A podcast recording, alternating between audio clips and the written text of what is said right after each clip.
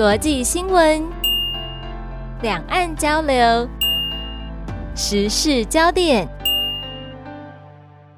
南方视角每周日中午十二点十分到十二点四十，在成功广播电台 AM 九三六、成功电台官方网站以及成功电台官方 APP 同步播出。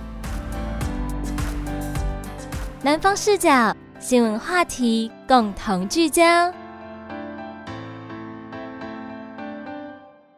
成功电台 AM 九三六，欢迎收听南方视角新闻话题，和你一起共同聚焦。我是主持人小新。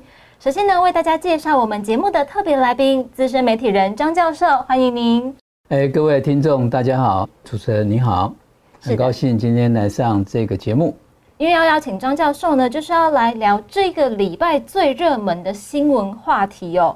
如果问大家这个问题，你第一个想到的一定是蓝白河这三个字，哇，真的不容易啊。对，蓝白河就是前面的一段很像，大家以前我不知道有人会不会喜欢穿蓝白拖拖鞋，对对，所以有人在戏称蓝白河的前段是蓝白拖，就拖来拖去的这样。对你那歹戏拖盆，哦，歹戏拖盆，所以大家会看得很，呃，非常的各种的感觉就会。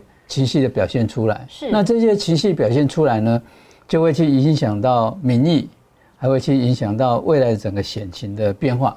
因为可能对于蓝白两方的这个支持者来说，到底有没有要合作？我的投票，我的支持方向到底什么样子的？前段时间呢，一直都没有一个很明确的感觉。那终于好不容易有第一阶段的蓝白政党协商，在十月三十号登场了。会后也发表了四点的共同声明，待会节目当中呢都会来跟大家聊一下。但是对于蓝白两方都很关心的一个问题，总统人选的部分，目前为止还是需要继续来进行讨论。那文字声明其实相信我们的张教授您也看过嘛？对，我们在说内行看门道，您觉得哎为什么会特别提出这四点呢？它有什么意义呢？它这四点声明绝对不是。在上一次的会谈的时候才去谈出来的，嗯，是是他们的幕僚群在之前的会前会，其实他就去谈了，但是呢，他们应该要很清楚，很清楚什么，就是说，哎，假设我们有蓝白河的会谈，我总不能谈了一个下午或一段时间以后，没有交出任何的一个结论，哦，是，那一般的民众。一定会说，那你们在搞什么东西？你们在谈什么？对，你们到底在玩什么？你们为什么要去演出一出假的戏，假装要要谈？结果你们没有所谓共同性的结论。好，可是呢，他们谈完的这四点的共同结论里面，大家也都看得到，是大家很关心的总统的候选人是谁，副总统是谁，都完全没有去把它做定论，而且甚至连产生的方式怎么样来产生，目前好像也还没有决定嘛。对，那现在就是说，因为一个是全民调嘛。哦，一个是前民调，那一个是他类似这个国民党提出来的，我们用这个投票的一个方式，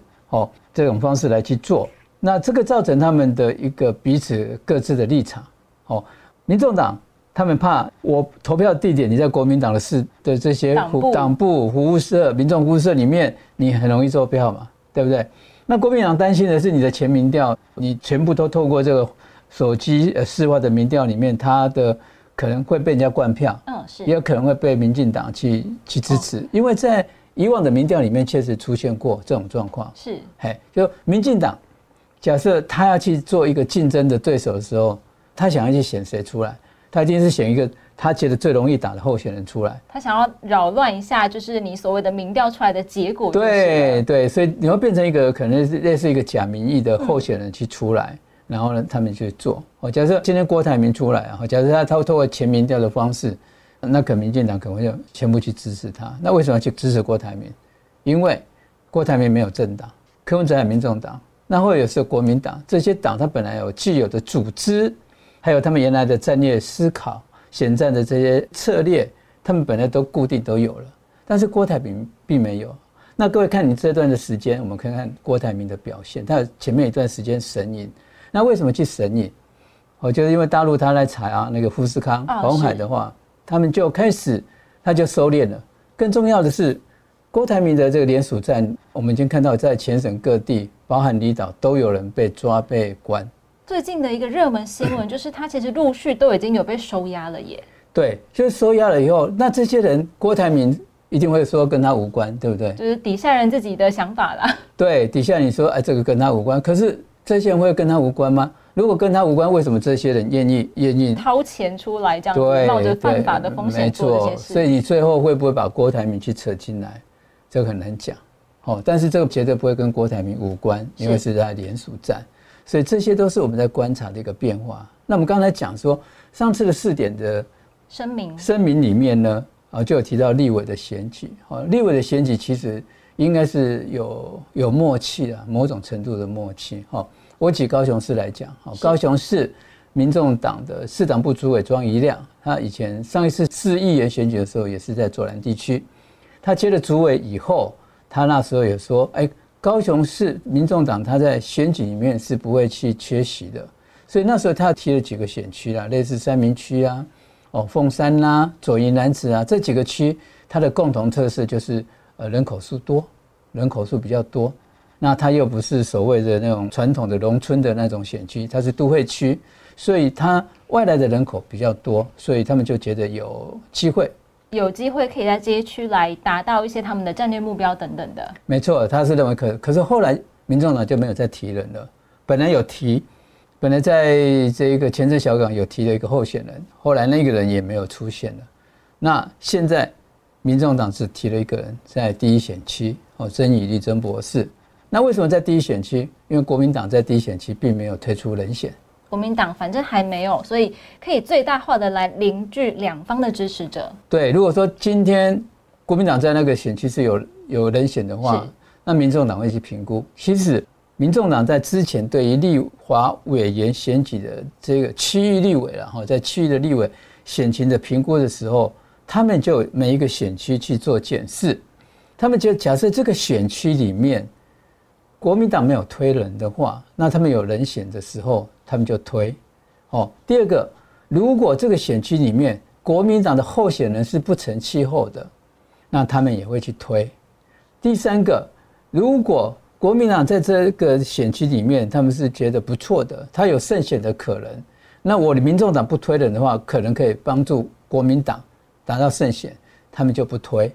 那这样的一个前提里面，所变成高雄市有八个选区，就现在是第一选区有民众党的候选人，其他的地区它并没有区域立委的候选人。是，对。这样子听您分析完之后，其实蓝白河在立委选举方面，在高雄其实已经算是达成了某种共识了，就是他们并不是一个彼此竞争的关系。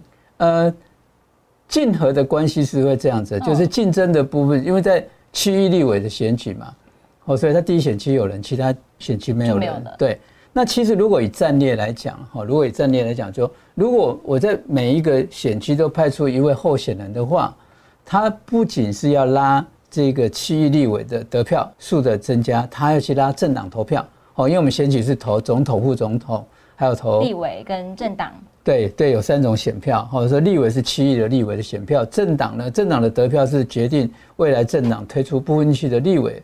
的席次，哦，所以以战略来讲，他每个选区如果都有推人的话，他整个联合造势去造起来，就去吹他的政党票。那你没有这个立委候选人的时候，那你可能要推政党票，就会比较呃气势上会弱一点，或是大家不会去记得说，哎，还有一张政党票的这样的一个呃印象。所以呢，其实政党票对于一个政党来讲，也是他们兵家必争之地哦。政党票会很大决定了这个政党未来的一个发展等等的。对，没错，就是说未来的国会，呃，立法院能不能过半？哦，还有立法院的龙头是谁去组长的？是哦，这个都是在选举的时候，他们都要去就去算，哦，都要去盘算，可能要更精准的哦去计算，说我要多少席才能够上啊？我怎么去掌握？那这个其实也是延伸到我们等一下会提的第六险期的问题。嗯，是。等一下就是要来聊一个高雄地区的人民近期以来，不管是你关注花边新闻，还是你关注政治新闻，都一定会知道的这一个消息。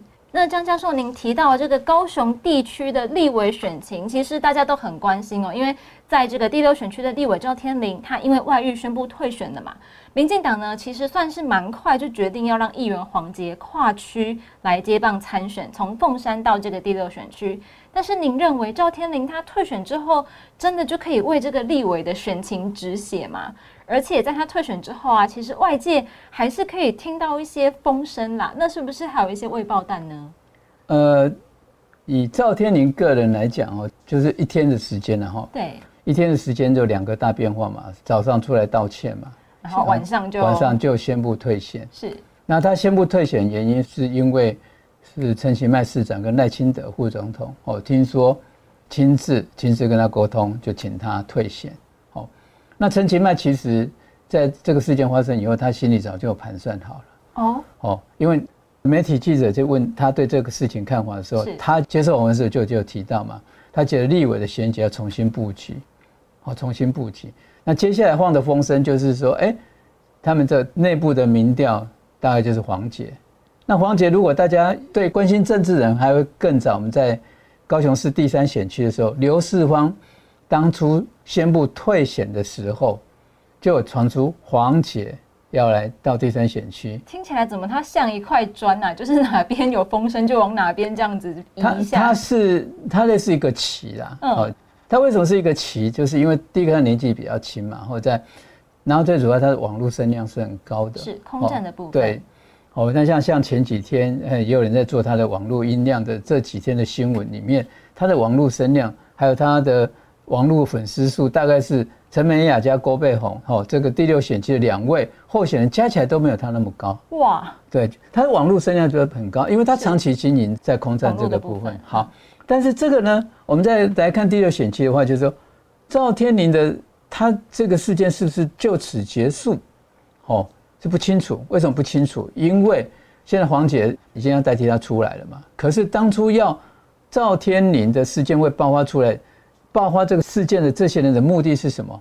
第一个当然是就是不要让赵天麟选下去。嗯，好，为什么不让他选下去？假设他当选了以后，未来他就取得下一任高雄市长的民进党的初选的门票。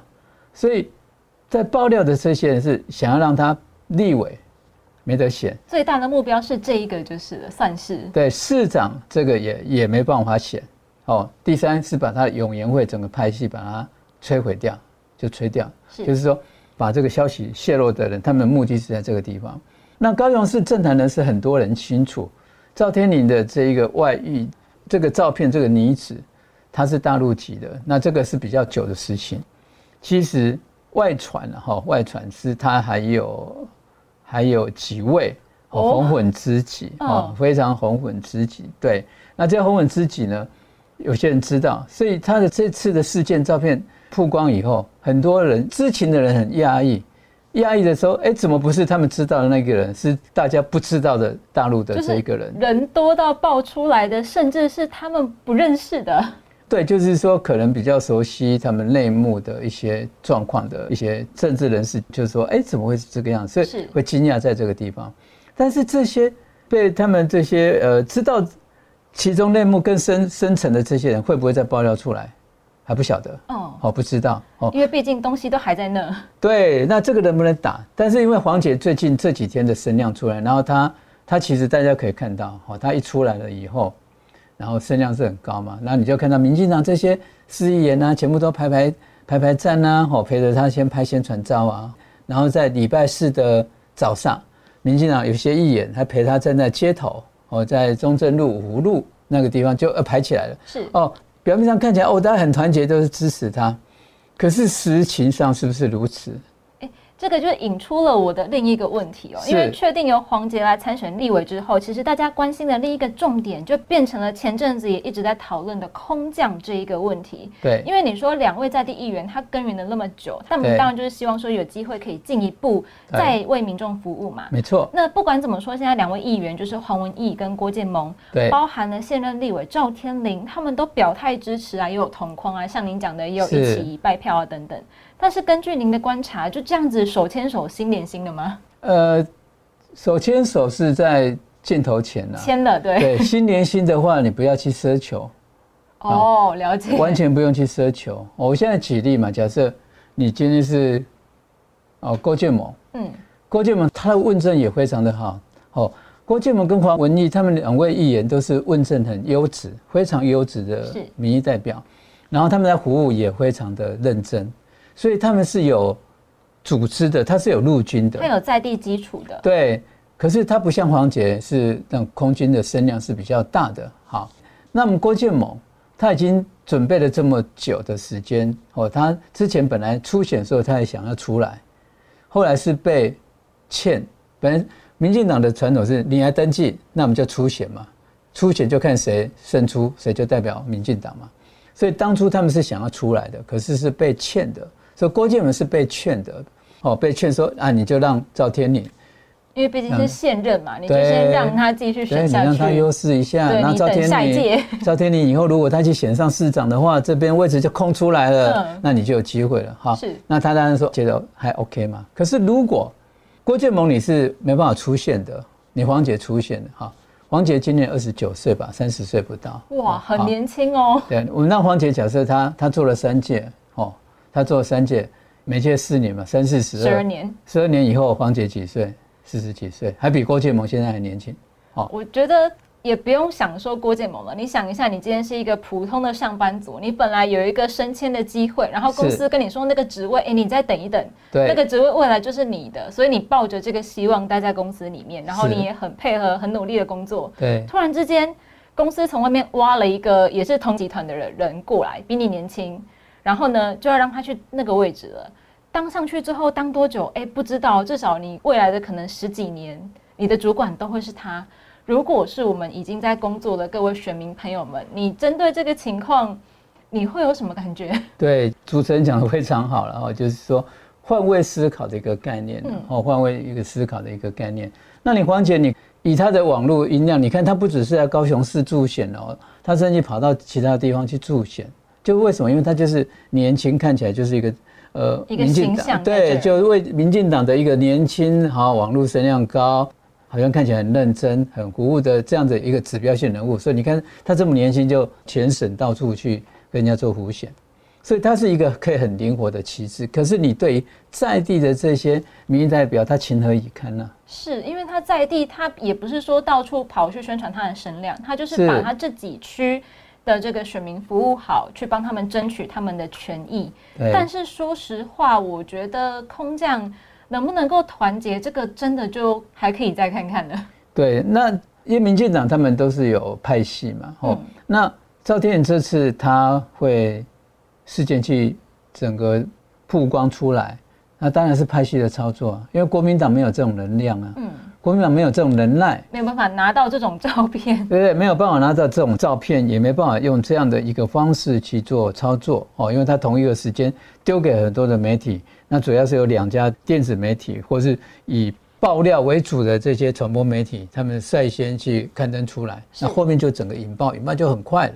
因为他见报大概是晚上的时候吧，是我好像晚上已经蛮晚了，突然看手机看到一个头条。对，没错，没错，没错。所以呢，这个部分我们也是可以继续观察，因为其实像您刚才讲的，赵天麟他如果还有一些嗯状况的话，未来他还会再出来复选吗？因为他出来复选会加分吗？他当初是发表声明的时候有讲了，就是说，哎，他会要退选，但是未来他还会为了这个什么民进党尽力全力去复选，要他去做什么事情，他都会在所不惜这样子。是。不过外界有有人在讲赵天麟，但是全国外溢最高调的一个政治人物。毕竟还有自拍嘛，这个可能不是大家都会做的事情。不只是这么，他还办了一个感恩晚会。嗯，哦，就是把他召集者把大家召集起来，然后感谢这些人这样子。是，哦，然后掉几颗眼泪，然后又抱着他太太，哦，对不对？可是如果你是你是民进党的其他的候选人，你会邀请他去帮你扶选吗？说实话，他来的话，大家的关注焦点就在他身上了。对，所以小新讲的很好，就是你会去私交嘛？是，是不是？还有其他的候选人，他怎么敢找他啊？因为说实话，我个人觉得啦，以我是一个选民的立场来讲，出现这种事情一定会影响我对这个候选人的观感。即使他已经退选了，可是他做的事情，包含那个我看过的照片，就是在我的脑海里面。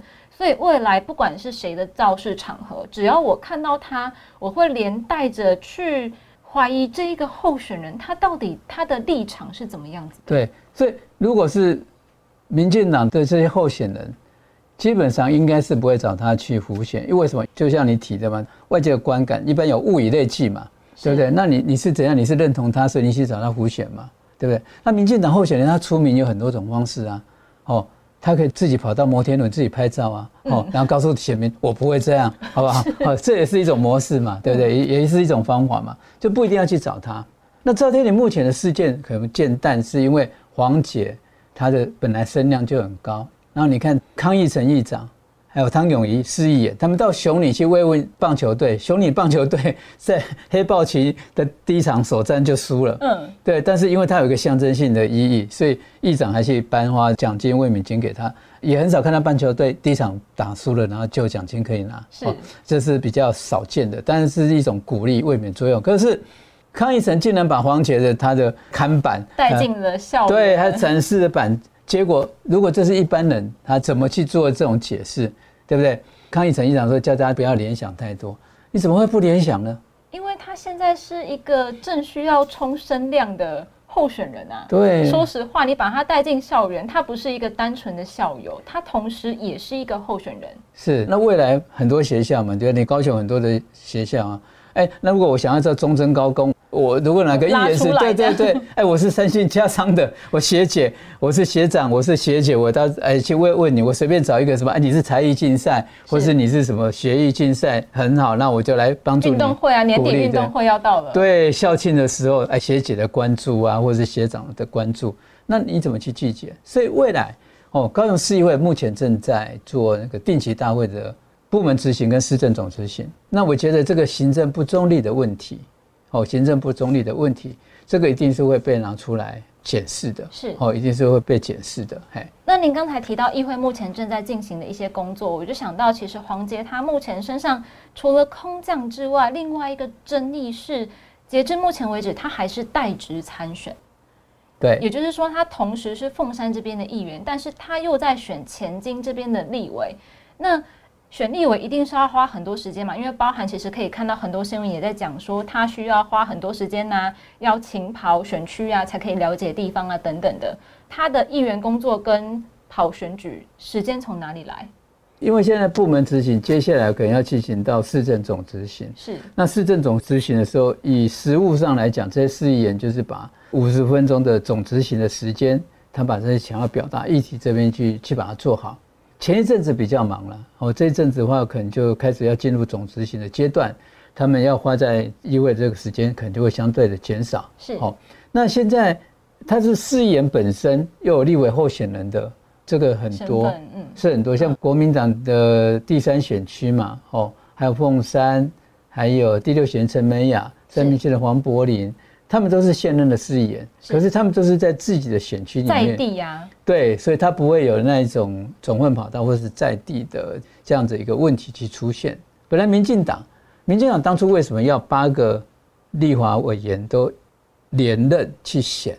当初他们策略是这样子，就是说你们八个现任的立委比较好选，还有不要让市议员来担任立委参选人，因为。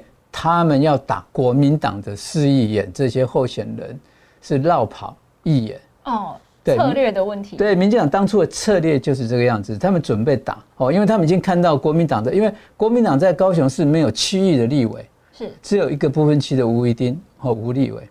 那你没有区域的立委的话，一定是试演起来的嘛？他不能突然有一个里长冒出来，或是没有一个一个对，或是没有政治经验的人来参政哦。因为你如果没有经验的话，你参政起来当然是会会很辛苦，会很辛苦。所以当初民进党策略是八个立委不要让市演递补上来，然后再来回过头来打国民党。你们这么多的市演闹跑，好，那第三选区的刘世芳，因为他因病所以要退选，所以就让。这李博义，那李博义是现任的司仪，所以他们要打国民党这一招就没用了。那没想到黄姐又又递补上来了，还跨区对，而且是跨区的，所以他这个跨区就让大大家觉得很夸张。是，那最后想要请教您，因为其实您刚才有聊到这个高雄市八席的立委，目前都是民进党。现在民进党的总统候选人赖清德以及高雄市长陈其迈都有提到说，他们希望呢，民进党在这一届的立委选举一样可以八仙过海。但是您觉得这个可能性高吗？这种是一种政治语言呐。哦，你任何一个政党，当然国民党也希望他他提名七个候选人都全部当选啊。可是我们依照你看很多民调，现在是有百分之六十六成多的民众是希望民进党下架，哦，民进党不要执政。那这些人，有些人他也不是深蓝的啊，因为深蓝的基本盘你可能是三成五到四成，但是这样子一个，那为什么六成多的民众是不喜欢民进党？就是他们做的真的是让很多民怨产生，哦，民怨产生，然后你过得又不好，你从切蛋、切口罩、切快筛或切疫苗，这个是大家都知道的。那你再把它投射到最基本的民生的经济，真的很不好啊！当然消费能力，你薪水没有增加，可是你物价上涨，你什么东西都涨的时候，这是反映在民众的心声。那民进党这一次，诶，目前为止第三选区，第三选区的李梅珍，她的身世是远高过于李博义。那李博义为什么他的身世会低的原因？哦，这个跟他服务，还有在地方的风评是是有关系的。它是有关系的，还有呢，因为李博义是新潮流的，所以很多人不喜欢民进党，更不喜欢新潮流，所以就会连带影响到他在这个选区的选情。对，那如果说他是一个哦，比如说在地方服务的很勤快，很多的场合都可以看得到他啊，人家出去一打听说哦有啊，他服务的很好，怎么样？这个如果是正面多于负面的时候。就不会经历这个状况，可是实际上他就是如此。嗯，对，所以这个第三选区是很多，大概全国各界很多人是认为这一区李博义他的机会是呃比较少，比较渺茫的。因为其实我觉得这跟你做了多少功课是有关系。对，那我们还知道民进党有没有做内部民调嘛？哦，那李博义的民调是没有没有超越过李美珍。嗯，所以目前至少来看，他们所喊出的这个口号应该。希望不大，那也就是我们会继续观察，说在高雄地区这八席立委的选情会怎么样来变化。对，那节目最后呢，其实还是想要请教我们的教授哦。节目一开始有提到国民党跟民众党两党对于这个总统候选人他们的产出方式以及他们的人选，目前还是在协商当中。那您能不能跟大家预测一下未来这个总统候选人他大概会往什么走向来发展呢？呃，我们最近观察了，就是国民党当初侯友谊是人家就觉得，哎，他好像没有做好，声势很弱，或者是说他是蓝白合的最主要的一个障碍。可是最近的情势变化了，为什么当侯友谊抛出来说，我也可以当护德啊，我也可以退让，为了大局。对他可以为了大局。结果我们现在是在媒体上看到的部分，就是国民党就提出一些建议案出来，可是民众党，尤其是柯文哲，他是。认为他需要以科学为前提的，所以他他就去挡掉或是不同意国民党的一个说法。那人都是这样子的，很多人就会觉得说：哎，你国民党你一忍再忍，侯友谊你一让再让，那让到现在你柯文哲你都不让，你还要照你的方法去走。所以现在很多国民党的这些基层，这些本来是还希望蓝白可以合的一些民众，可能开始有点反弹的，说：那如果是这样的话，那你就不要谈了，对不对？我们选自己的。那我们来看看嘛，如果说你民众党，你柯文哲，你未来假设你真的当总统的时候，有多少个县市长是是国民党的？是未来的立法委员也少是你的，也是国民党，一定是远超过民众党。那民众党你要拿什么来来去主导？你说你的联合内阁，假设你柯文哲你当选了以后，你行政院长要国民党做的吗？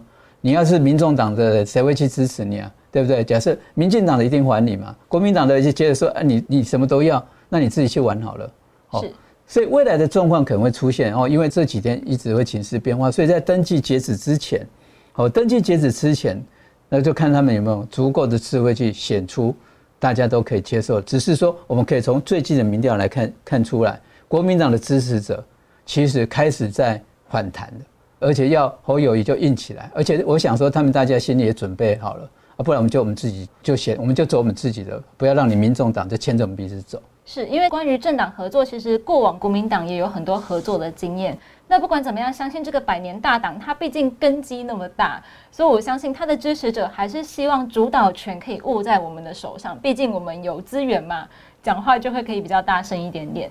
总统选举登记日期呢，是在今年的十一月二十号开始到二十四号为止。我想哦，在这个登记日期之前，应该还可以继续讨论很多东西。所以呢，我们下个礼拜节目也会继续为大家来追踪最新的选情概况。今天南方视角非常谢谢教授到节目当中，我们下个礼拜同一时间空中再见。好，谢谢主持人，谢谢各位听众，欢迎继续收听我们的节目，谢谢大家。